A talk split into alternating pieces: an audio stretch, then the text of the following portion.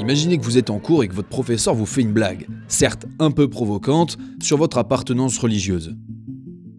Imaginez ensuite que vous décidiez de défier son autorité jusqu'à le bousculer et sortir de la classe. Ah ouais. Imaginez maintenant que vous portiez plainte et qu'il soit placé en garde à vue, suspendu de ses fonctions et de son salaire, lâché par sa propre hiérarchie et bientôt lynché dans la presse régionale comme nationale en attendant un procès qui aura lieu des années plus tard. Eh bien oui, en France, c'est possible. C'est l'histoire de Frédéric Mortier, professeur dans un lycée catholique d'Angers, décoré des palmes académiques, mais aussi maire d'une commune rurale de 7000 habitants. Alors Frédéric Mortier, euh, le 1er décembre 2021, une altercation euh, dans une classe de votre lycée professionnel euh, va faire basculer votre vie. Vous allez être placé en garde à vue, radier l'éducation nationale, votre salaire va être suspendu. Qu'est-ce qui s'est passé lors de ce cours pour en arriver à une telle situation? Alors, plus qu'une altercation, je dirais que c'est plutôt un incident. Un incident provoqué par un trait d'humour euh, lié à la religion, euh, puisque j'introduis mon cours sur euh, le, fait que le, droit français est assis sur le catholicisme en particulier. et puis le débat s'installe, comme j'ai l'habitude de le faire, pour essayer de tirer le meilleur de, chacun de mes élèves. Le débat dérive sur sur le fait que, pour beaucoup, la laïcité est d'abord une religion en France. J'ai face à moi des jeunes qui ont entre 15 et 18 ans et dont la culture euh, euh, religieuse est sans doute assez faible. Donc voilà, il y a une jeune fille qui, euh, donc, qui se tourne vers, vers cet élève musulman et, qui lui dit mais tu entends ce que dit le prof et, là j'interpelle moi-même ce, cet élève musulman dont je ne sais même pas qu'il est musulman en fait et je lui dis ah mince c'est une c'est dommage mais il va falloir que tu deviennes chrétien. Et, là-dessus, il se lève, il considère que c'est du racisme, il veut sortir de la classe, et là, et là s'ensuit une véritable altercation. C'est-à-dire que euh, moi, je considère que le, débat doit permettre de résoudre tous les problèmes. Euh, jamais aucun élève n'est sorti de ma classe en, 30 ans de carrière. 28 ans exactement. Euh, je n'ai jamais collé, averti un, seul élève. tout se résout, de mon point de vue, toujours par le dialogue. Et là, en l'occurrence, ça n'a pas, été possible. Et le fait est que ce jeune homme est allé porter plainte le lendemain. avec ses parents. et, puis, et puis, voilà. D'ailleurs, je, je rentre dans un engrenage que je ne maîtrise plus. Vous n'avez jamais renvoyé d'élèves de, de, votre carrière Absolument. Vous aviez des classes très calmes ou bien vous aviez une, vous une autre méthode? Non, j'avais plutôt des classes très difficiles et on avait l'habitude de me laisser plutôt des classes difficiles dans l'établissement, de longue date. Euh, je crois avoir un prisme particulier pour, pour ces jeunes un peu plus compliqués. Euh, donc j'ai toujours eu en, en, charge ces classes dites difficiles euh, et, et j'ai toujours su gérer cela. Preuve en est que je suis devenu directeur pour les orphelins d'Auteuil et que, là, nous étions dans un autre cadre, encore plus compliqué, et que je crois avoir su aussi maîtriser euh, l'ensemble des jeunes qui m'ont été confiés. Vous précisez que même au sein de votre établissement, euh, certains élèves euh, désignent votre classe comme très difficile, avec des élèves très désagréables, insultants. C'était quel genre de classe que vous aviez ce jour-là alors ce jour-là, j'avais une classe qui était plutôt euh, réceptive de mon point de vue. Euh, moi, je suis un enseignant qui a besoin de connaître un peu ses élèves pour euh, interagir. En l'occurrence, là, cette année-là, donc on est en 2021, on est au, à l'automne 2021, et j'ai neuf classes donc euh, près de 250 élèves, 240 exactement. Euh, et, c'est vrai que je ne les connais pas très bien. On est en fin de journée et, je ne m'attends absolument pas à ce que euh, cet incident devienne une altercation, une véritable altercation. Et, je suis toujours étonné du fait qu'on n'ait pas pu dialoguer en fait sur, sur ce trait d'humour qui était le mien. Je suis quelqu'un qui emploie volontiers le second degré, voire le troisième degré. Je suis quelqu'un qui bouscule plutôt mes élèves. Mais encore une fois, en, 28 ans de carrière, je n'ai jamais eu ce genre de difficulté. Et, là, c'était véritablement une surprise. Et je me suis fait moi-même surprendre, en fait, par la réaction de ce jeune. Cette utilisation du second degré, de bousculer les élèves, ça, consiste en quoi précisément? Est-ce que vous avez des anecdotes pour des situations où ça a marché, entre guillemets? Parce que bon, là, ça a mal fini. Euh, je, suis un enseignant qui, euh, qui n'hésite pas à laisser son propre portable lorsque les élèves sont en stage, par exemple. Je suis un enseignant avec qui on peut parler. Je suis un enseignant, comme disent les jeunes, que l'on peut chambrer. Je suis, je suis un enseignant qui, commence toujours son, cours par de l'actualité, qui, essaie de, rentrer un peu dans, ce qui les entoure, dans l'environnement qui est le leur aujourd'hui. Sur ce coup-là, je n'ai pas bien pressenti euh, quel était l'état d'esprit de cette classe, dont on m'a dit un peu plus tard, notamment la professeure principale, et je le dis dans ce livre, euh, que euh, le trait d'humour n'était pas permis, puisqu'elle-même s'était fait apostrophé en début d'année. On n'en avait pas discuté, je n'avais pas pressenti cela.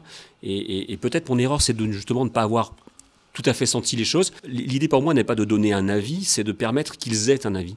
C'est ce dialogue qui doit permettre d'engager le débat et c'est par ce débat que l'on doit pouvoir faire avancer les différentes capacités et compétences que nous avons à développer en tant qu'enseignants. Alors comment ça se fait qu'en 28 ans euh, de carrière, sur la première fois que ça arrive, c'est une anomalie ou c'est un ras-le-bol ou c'est... Euh, c'est une bonne question. Euh, ce livre, c'est aussi pour cela. Ce qui s'est passé là n'est pas normal à ce moment-là que peut-être j'ai raté quelque chose euh, et, je veux bien l'entendre. Donc il fallait que je fasse cette introspection, cette prise de hauteur. Euh, et puis c'est aussi euh, l'idée de sortir un peu de, ce marasme qui est le mien depuis 14 mois où, vous l'avez dit, je n'existe plus professionnellement, où je suis suspendu de mes fonctions et où je ne, sais pas encore ce qui va m'arriver alors qu'il est. Il y, a, je pense, une multitude de raisons en fait. D'abord une institution qui ne crée plus le cadre nécessaire à la liberté de l'enseignement euh, et, qui, euh, et qui ne sécurise plus les enseignants. Euh, je le vis d'ailleurs par ailleurs dans, dans, mon, dans ma fonction d'élu local. on, est dans cette société où, finalement on est en insécurité permanente. Et puis il y a, y a ces réseaux sociaux, il y a ces, ces jeunes qui vivent dans, un autre prisme que le nôtre, qui, qui ne traduisent plus l'actualité, qui ne traduisent plus l'environnement comme un homme de 52 ans, bientôt 53, comme je suis, peut, l'avoir fait euh, tout au long de sa carrière. Est-ce que moi, euh, Frédéric Mortier, j'ai vraiment, ces derniers temps, été à la hauteur de ma fonction d'enseignant? Est-ce que j'ai bien compris qui j'avais en face de moi? Probablement non. Probablement non. En tout cas, sur cette incidence, c'est assez clair, puisque j'en suis là aujourd'hui et, que la justice m'attend. Alors, en reprenant le, fil des événements, euh, il y a cet incident, quelques jours passent, puis vous, êtes convoqué. Euh, au commissariat, on vous annonce une, potentielle garde à vue. vous, vous avez informé le CPE après cet incident. Et là, vous n'avez vous n'avez pas pu vous expliquer sur cet incident et tout de suite la version de l'élève, la version de la famille a été prise pour compte. Qu'est-ce qui a manqué? C'est ce dialogue euh, avec les parents? Oui, bien sûr. C'est en cela que je disais que, que, l'institution n'a pas fonctionné. On, peut commettre des fautes. Euh, en l'occurrence, je ne pense pas en avoir commis ce jour-là. J'ai cru pouvoir dire, et j'en suis encore là d'ailleurs, euh, auprès du commandant de police qui m'a interrogé sur la première garde à vue, euh, que si c'était à refaire, je, ferais sans doute la même chose, parce que dans le contexte dans lequel j'étais, euh, je ne voyais pas la difficulté. Je pense être un enseignant bienveillant, j'en suis sûr même.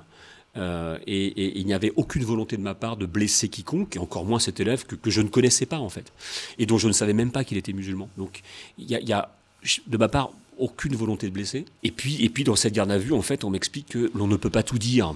Euh, et moi, je pense le contraire. C'est-à-dire que je pense que, euh, on, alors, on ne peut pas tout dire évidemment, mais je pense qu'on doit pouvoir parler de tout. On doit pouvoir tout évoquer.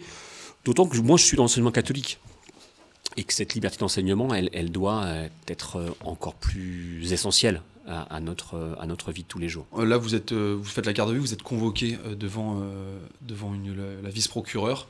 Là, il y a une sanction qui tombe immédiatement. ça va très vite. Oui, ça va très vite. Alors, euh, la vice-procureure m'explique que tout ce que j'ai pu dire, en fait, ne sert à rien, euh, puisque je lui pose cette question. Elle me, dit je, rien, enfin, voilà, je, ne prends pas en compte vos éléments. Euh, et puis, je passe ensuite devant le juge des libertés, qui, m'annonce que je suis un homme dangereux. moi, élu local, maire d'une commune de 7000 habitants, toujours bienveillant avec mes éléments particuliers. Je crois que les témoignages qui ont suivi dans l'affaire le montrent volontiers. Euh, moi, je serais un homme dangereux euh, parce que j'ai un incident qui dégénère. Euh, et quand je dis qu'il dégénère, il dégénère pas tellement plus que d'habitude, en fait. Quand je dis d'habitude, il y, a, eu peu de, situations comme ça.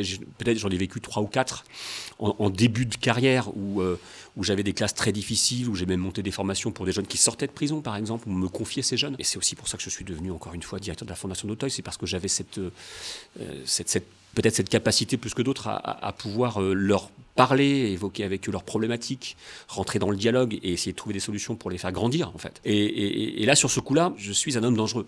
Euh, ça c'est peut-être la parole qui m'a fait le plus de mal en fait. Qu'est-ce qui s'est vraiment passé quoi? Est-ce que, est-ce que j'ai tout compris de ce que l'on m'a de ce m'a dit en garde à vue? Est-ce que j'ai tout compris de l'événement? Lorsque les éditions Artege m'appellent pour, pour ce livre euh, je me dis, voilà, c'est le moyen aussi de prendre de la hauteur. Mon inquiétude derrière, elle, porte sur, sur, tous ces enseignants qui, vont fonctionner un peu comme moi, euh, qui vont se permettre le débat, qui vont se permettre de travailler sur l'actualité, qui vont se permettre aussi de bousculer leurs élèves. Ma carrière est terminée aujourd'hui. Qu'est-ce qui fait que vous n'ayez pas été au moins alors déjà il n'y a pas eu cette, cette, un peu cette audition avec la famille que vous n'ayez pas été défendu que l'établissement le, ait pris fait et cause euh, pour vous dans cette affaire. Le, milieu enseignant, euh, vous dites qu'il n'est pas solidaire. Est-ce que c'est pas un, euphémisme pour dire qu'il est presque lâche parfois quand face à des, à des situations comme ça, où on laisse sous prétexte que l'élève appartient à une minorité, euh, on laisse l'affaire prendre des proportions et, submerger totalement bah, la, présomption d'innocence? Je, le dis dans le livre, euh, je pense que beaucoup d'enseignants ne sont pas assez courageux.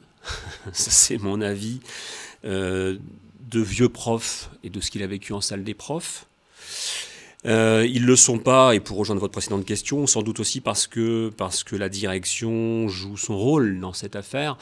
J'en parle assez peu dans le livre parce que, parce que j'ai pas envie de remettre une deuxième affaire dans, au bout de la première. Quoi. Euh, mais il y aura des explications à trouver, c'est certain. Euh, en tout cas, l'établissement n'a pas joué son rôle.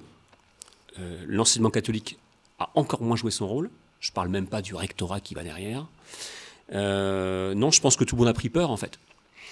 Tout le monde a pris peur parce que, euh, parce que j'ai eu quelques collègues au téléphone, parce que certains se retrouvent continuellement, quotidiennement plutôt dans, dans des situations quasi à l'identique et que ça ne va pas jusque-là. Le fait d'être un élu local, le fait d'être parfois jalousé aussi pour cette fonction, euh, certains le disent d'ailleurs dans leurs témoignages, le fait voilà, d'amener une pédagogie un peu différente qui, euh, qui, me permet qui me permet d'avoir des, relations avec les élèves qui sont peut-être aussi un peu différentes d'autres enseignants. Moi, je, je rentre en en classe euh, pour faire mon cours comme on l'a fait pendant le Covid, où on est devant l'ordinateur et on balance le, sujet euh, par le réseau Internet. Moi, je, suis, je suis devant eux pour, pour leur apporter autre chose. Encore une fois, par le débat, le dialogue, faire en sorte que lorsqu'ils sortent de la classe, ils puissent encore en parler de ce débat, qu'ils puissent encore se faire une opinion sur ce qu'ils ont entendu, sur ce qu'ils ont vu. Sur ce cas-là, je, parlerai plutôt d'une réaction un peu épidermique, en fait, de ce jeune homme.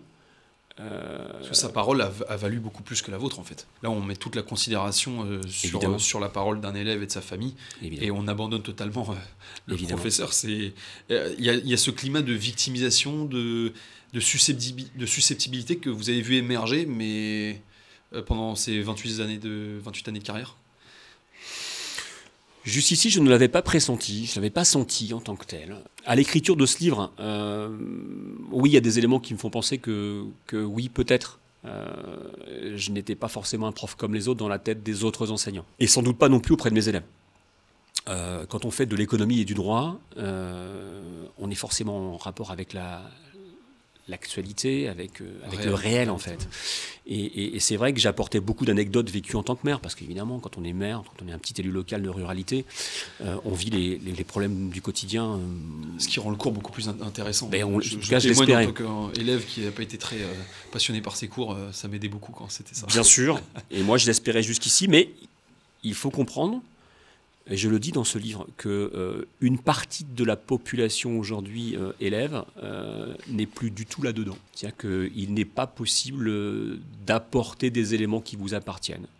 Voilà, il y a comme une barrière qui s'installe c'est pas forcément le fait de minorité, c'est pas forcément le fait d'une couleur de peau particulière. Je, je, suis pas là dedans en fait. Hein. On n'a plus grand chose en commun au-delà même des différences culturelles. Exactement, exactement. Et, moi, on m'accuse de racisme alors que toute ma vie, j'ai été totalement le contraire en fait. Et c'est ça le plus difficile. Il y a, y a, ce juge des libertés qui vous dit euh, vous êtes un homme dangereux. Sous-entendu, vous êtes un homme raciste et donc vous êtes un homme dangereux. Et ça, c'est pas acceptable en fait. Ça, c'est pas acceptable parce que je pense que si euh, tout le monde avait eu la carrière que j'ai eue, euh, avait euh, donné autant que j'ai donné, euh, je, pense qu'on n'en serait pas là, quoi, et, que ce pays n'en serait pas là, en fait. Je ne dis pas que mes collègues font, font moins bien que moi, hein, c'est pas, c'est pas, c'est pas le sujet. Je dis simplement que j'ai donné de ma personne tout au long de ces 28 années. Vous avez été décoré? J'ai été décoré, oui, par Luc Châtel en, 2011, à l'issue de, de, ma direction à la Fondation d'Auteuil, pour un collège et un lycée professionnel extrêmement difficile euh, où j'avais des élèves de toutes couleurs, de, de toute religion, euh, qui c'était un centre pour les mineurs isolés en particulier en Sarthe. Je recevais beaucoup de ces jeunes. Et, je faisais un travail avec la justice, avec la gendarmerie, avec avec les familles, avec les éducateurs qui étaient, je crois, reconnus. La preuve, c'est que j'ai été décoré. Me, dire aujourd'hui, suite à cet incident, que je suis raciste, c'est juste inentendable en fait. Tous ces mineurs isolés qui arrivaient, euh, qui arrivaient en Sarthe, notamment, hein, par le conseil départemental, j'en avais euh, toujours un volant de 15 ou 20 au sein de mes établissements, et, je dirais que les choses se sont toujours très bien passées. Il y a des témoignages d'ailleurs hein, euh, au cours de cette affaire qui, qui le prouvent. mais, mais c'est tellement difficile d'avoir approuvé quelque chose qui, vous semble tellement évident, qui est celui finalement d'aider l'autre en toute humanité, euh, quelle que soit son origine. Donc voilà, on est deux établissements très très compliqués. Euh, où, les problématiques de chaque jeune sont, parfois d'une extrême violence. Euh, et il faut pourtant assurer un cours de mathématiques et de français à 16 heures. C'est, voilà, ça demande beaucoup d'expertise, ça demande beaucoup de liens humains. Euh, avec une autorité aussi qui doit être présente, hein, et j'étais, je crois, reconnu pour cette autorité, y compris, je le pensais, ce jour-là, lors de cet incident. Euh, et en fait, on a peut-être changé d'époque. Comment ça se passe un, cours avec euh, Frédéric Mortier à la Fondation d'Auteuil? Comment ça se déroule? Alors, à la Fondation d'Auteuil, je n'étais pas enseignant, j'étais simplement directeur de collège directeur. et de lycée. Donc euh, j'étais en, soutien de mes enseignants. Hein. Alors il m'arrivait, et je, le faisais volontiers, c'était quelque chose que, j'aimais beaucoup, euh, de les remplacer lorsqu'ils étaient absents. Et Dieu sait s'il était souvent, compte tenu de la difficulté d'être en classe avec, avec ces jeunes dits difficiles, sans stigmatiser. Euh, donc je les remplaçais beaucoup. Dans tous les cours d'ailleurs, à part l'anglais, où je suis un peu, un peu moins volontaire. On démarre pas un cours comme ça en grand 1, grand 2, grand 3. voilà, nous sommes ensemble aujourd'hui, voilà ce qui se passe autour de nous, voilà ce que dit la radio, voilà ce que dit la télévision, quel est votre avis, vous en pensez quoi? Et ensuite, mon job à moi, c'est de trouver le lien et de les amener vers, vers de la réalité, vers du concret. Vous citez aussi l'exemple d'un élève euh, que vous ne sentez pas très scolaire, très intéressé par les mhm. cours, et vous allez lui permettre de devenir euh, directeur d'une concession, de plusieurs concessions. C'est quoi l'histoire de, de cet élève? Bah, c'est un jeune homme qui est irakien. Euh, les parents euh, viennent de fuir la, guerre Iran-Irak de l'époque, hein, on est dans les années 90, euh, et il parle à peine le français. et lui, tout ce qui l'intéresse, c'est de vendre des automobiles. Quoi. Donc ce garçon, il a à l'époque 15 ou 16 ans. Et, il me dit, moi, monsieur Mortier, de toute façon, je n'irai pas à vos cours, ça ne m'intéresse pas. Euh, et donc, euh, il faut me trouver une solution. Et, ce garçon, alors je suis responsable de la formation de l'époque, c'est une nouvelle formation. À l'époque, c'était un BEP logistique qui s'appelle magasinier en une année, ce qui se faisait pas ailleurs, pour des jeunes décrocheurs en particulier, ou des jeunes comme ce, jeune homme. Euh, et, en un an, on, essaie de leur faire obtenir un diplôme. Et, il a passé l'année en stage en fait. Donc je signais et je resignais des conventions de stage sans forcément que le directeur d'établissement ait, complètement toutes les données. Hein. Euh, donc j'ai pris des risques pour lui, oui, j'ai pris des risques. Et, ce jeune homme a gravi tout doucement les échelons jusqu'à devenir euh, directeur de la concession automobile euh, Mercedes de Saumur, près de chez moi.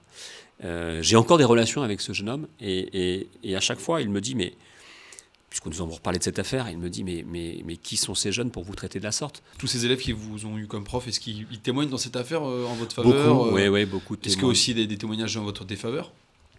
Alors il y, a, deux témoignages en ma défaveur euh, dans, cette affaire, deux en particulier, de jeunes gens extrêmement compliqués, on va dire ingérables en fait, euh, que j'ai été le seul à tenir en classe. Bon, dans le livre, je décris un peu qui sont ces, jeunes gens euh, et qui aujourd'hui, bon, sont sur, sont sur une situation où, comment dirais-je, ils me renvoient un peu l'ascenseur de l'autorité en fait, pour être très très soft en fait. Euh, voilà, je le renvoie pas. Je le renvoie pas. On a eu, euh, on s'est beaucoup bagarré, on a beaucoup discuté, voilà. Mais euh, quand on me parle de racisme anti-blanc, quand on me parle de femmes qui doivent rester à la maison, de femmes qui doivent tout être voilées, etc., je discute je discute. quand on, en classe, on, met un bazar immonde et que le seul sujet, c'est de ne pas travailler, évidemment, je fais autorité. Et ces jeunes gens ne sont pas sortis de classe non plus. Euh, ils n'ont pas été euh, non plus sanctionnés, contrairement à tous mes collègues. Et, ces jeunes gens aujourd'hui, euh, voilà, ils estiment que j'étais un raciste en puissance et qu'il fallait témoigner contre moi. Bon, encore une fois, je ne leur en veux pas. Ça vient incrémenter la thèse de ceux qui me mettent devant la justice, mais on, s'expliquera aussi pour cela. Oui, il y a cet exemple de, de Lucas, donc c'est un, nom d'emprunt, Mhm. mais euh, son nom est sorti dans la presse. C'est un mineur euh, non accompagné. Euh, lors d'un cours, vous parlez de, de l'aide médicale d'État. Euh, Mhm. Il se sent euh, humilié. Euh, Pour vous, c'était pas c'était pas l'objet de, de, de cette explication, même pédagogique, sur le sur le, le- l'AME qui concerne donc des, des personnes en situation irrégulière. Il en est venu à parler des, des associations. Vous, et, quand, et quand vous avez appris qu'il a qu'il s'en est plaint, vous êtes expliqué. Et lui a fini par s'en excuser. Dans cette histoire, on voit encore que quand on s'explique entre hommes, on, résout l'affaire, mais que quand des médias, des associations euh, s'en emparent, ça finit en fait devant la justice. Euh, et en général, euh, c'est pas toujours bon pour les personnes qui ont des étiquettes collées sur le dos. Qu'est-ce qui s'est passé avec ce, jeune homme? Ce jeune homme, c'est un garçon qui, euh, avait euh, un problème de niveau scolaire et qui, euh, et qui au bout d'un trimestre, a, changé de classe, donc est redescendu du bac pro vers un CAP logistique. Très bien, et, qui, à un moment donné, considère que parce que je, je l'ai, notamment sur cette affaire d'AME, dont je ne parle jamais en fait, je parlais d'une carte de sécurité sociale, donc ça n'a absolument rien à voir en tant que tel sur, le coup. Euh, on est sur un, cours d'économie où je parle de redistribution des revenus et, notamment du fait que la sécurité sociale, ce sont des cotisations sociales qui, sont, qui vous sont versées lorsque, lorsque vous venez euh, devant le médecin, chez le médecin, euh, en expliquant que en France, nous avons aussi des situations où certains sont à la couverture maladie universelle. Et ce jeune homme, il rentre dans le débat, très bien, et, il rentre dans le débat, lui aussi, je pense, par, parce qu'il a une, arrière-pensée, en fait. Euh, donc c'est pas la seule fois où on débat de manière un peu plus virulente avec ce jeune homme-là. hein. Euh, je le dis d'ailleurs dans le livre. euh, voilà, il y a une autre situation où, euh, nous il est dans la presse, il est en photo dans la presse parce que les médias s'interrogent sur le fait que les mineurs isolés ne sont pas toujours en fait des mineurs. Et, comme toujours, puisque c'est l'actualité du matin, je- je le croise, il rentre en classe. Euh, et et- et je, je- je mets ce débat sur la table en fait. Et- Parce qu'il est dans le journal. parce qu'il est dans le journal et, il le prend mal. euh, je le sens très bien d'ailleurs. Je sens qu'il le prend mal. Donc on a une explication après.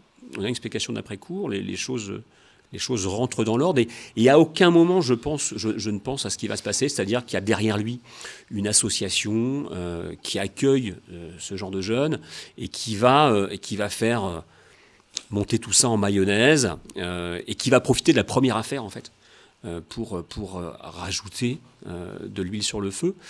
Et on sait hein, que devant la justice, la redondance de faits vous met dans une situation toute particulière. Il y a sans doute un peu de manipulation dans tout cela. Et c'est, mais là, je vais rentrer dans un domaine plus politique, mais c'est sans doute conforme à- à ce qui va nous arriver et ce qui arrive déjà. Moi, je vis en milieu rural, donc je suis un peu loin de tout ça. Euh, mais j'ai le sentiment, pour croiser quelques collègues dans des zones plus, plus métropolitaines, je pense à la région nantaise en particulier, euh, qui, vivent ça tous les jours en fait, et, qui, et s'auto-censurent en fait. C'est ce que j'essaie de, décrire dans ce livre. Euh, Jusqu'où on va? Et sur cette dernière affaire, vous avez une réponse ferme envers cet élève qui passe par la boutade. Mais on a des beaux discours sur la République, etc. Mais quand il y a une réponse ferme, quand il y a un prof qui fait preuve d'autorité et qui réussit à asseoir les principes, que soit la France, la République, euh, c'est comme ça qu'on traite le prof. Enfin, c'est hallucinant. Visiblement, c'est vers cela que nous allons. Si effectivement euh, je suis condamné sur cette affaire, euh, beaucoup, beaucoup d'enseignants de ce pays ont des soucis à se faire. Ça, me paraît très clair, en fait. Ça me paraît très clair. Je veux bien avoir commis une faute, encore une fois. Même si pour moi, il n'y en a absolument pas. Mais il faut qu'on m'explique laquelle vraiment. Il faut qu'on m'explique si l'humour n'est plus autorisé, si le second degré doit être interdit, et si euh, le fait de débattre avec ses élèves de sujets d'actualité ou plus profonds de société est désormais interdit dans ce pays. Ça va pas être simple de faire des cours de, euh, d'éducation civique, ça va pas être simple de faire des cours d'histoire, ça va pas être simple de faire des cours de droit. Il y a une autre, euh, il y a une autre donnée qui, qui n'est pas des moindres. Vous êtes dans un lycée privé catholique euh, qui est rattaché à l'enseignement bah, catholique de, de Diocésain. l'évêché- du diocésain. Mhm. Euh, que fait le diocèse à ce moment-là? C'est une bonne question. J'en parle pas mal hein, dans ce livre. Euh, je donne mon avis sur ce qu'est devenu l'enseignement catholique. Moi, je suis rentré il y a presque 30 ans, donc euh, par choix, hein, dans l'enseignement diocésain. je suis la première année du concours officiel de l'enseignement catholique, qui est, qui est l'égal pendant du, CAPES, de, de l'enseignement public. Et donc, quand on fait ce choix-là, on fait le choix de l'enseignement privé. Un, capétien peut devenir enseignant dans le public comme dans le privé. Un enseignant cafépien ne devient qu'enseignant dans, euh, dans un établissement catholique. Donc je fais un vrai choix. C'est un vrai choix de valeur, en fait, euh, que celui d'aller enseigner dans, l'enseignement diocésain. Avec, euh, dans les années 90, sans doute une autre façon de voir les choses, avec un, vrai rôle joué par cet enseignement qui est celui de la liberté, justement, d'enseignement, et même plus que ça, l'idée que on est aussi là quelque part pour évangéliser les jeunes qui sont dans ton main. Et que euh, lorsqu'on choisit un, document en économie, en droit, en histoire, en français, on le choisit euh, aussi par prisme, alors pas religieux, mais en tout cas euh, qui contient certaines valeurs. Et puis les années 2000 sont passées par là, et puis les affaires de foulard islamique sont passées par là, et puis et puis il a fallu euh, se laïciser en fait. Et euh, là où l'enseignement catholique était, pour ce que je pense en tout cas, jusqu'aux années 90, un enseignement qui pouvait être politique au sens noble du terme, il a complètement disparu. Il s'est fondu complètement dans l'éducation nationale. Les logiciels de l'éducation nationale sont dans l'enseignement privé aujourd'hui. Euh, euh, les directeurs peuvent être nommés sans même qu'ils soient des références catholiques. Je pense que les évêchés euh, de l'ensemble de la France, les, directeurs diocésains qui sont à la tête des départements français, ne jouent plus ce rôle de défense du caractère propre de l'enseignement catholique. Alors pas partout, parce qu'il reste encore quelques bastions mais que globalement, euh, on n'y est plus. Quoi. Et, on aboutit à, cette situation qui est la mienne, euh, où euh, on aurait pu à un moment donné imaginer que le directeur diocésain bah, prenne au moins attache auprès de moi. Quoi. Et puis peut-être intervienne en disant, bon voilà, Monsieur Mortier, on le connaît bien quand même, il a été directeur en plus. il est maire d'une commune qui finance plusieurs dizaines de milliers d'euros l'enseignement privé de sa commune. Euh, et que peut-être on, peut imaginer discuter un peu de son affaire, quoi. Mais non, il euh, n'y a plus personne en fait. Il n'y a plus personne derrière tout cela. La, susceptibilité d'un élève est capable de, rendre, que ce soit le diocèse, cette école, ce lycée, tous ces gens très lâches. Enfin, une lâcheté généralisée à cette affaire. Bah, merci beaucoup, euh, Frédéric Mortier. Merci à vous. Avec nous. Merci à vous.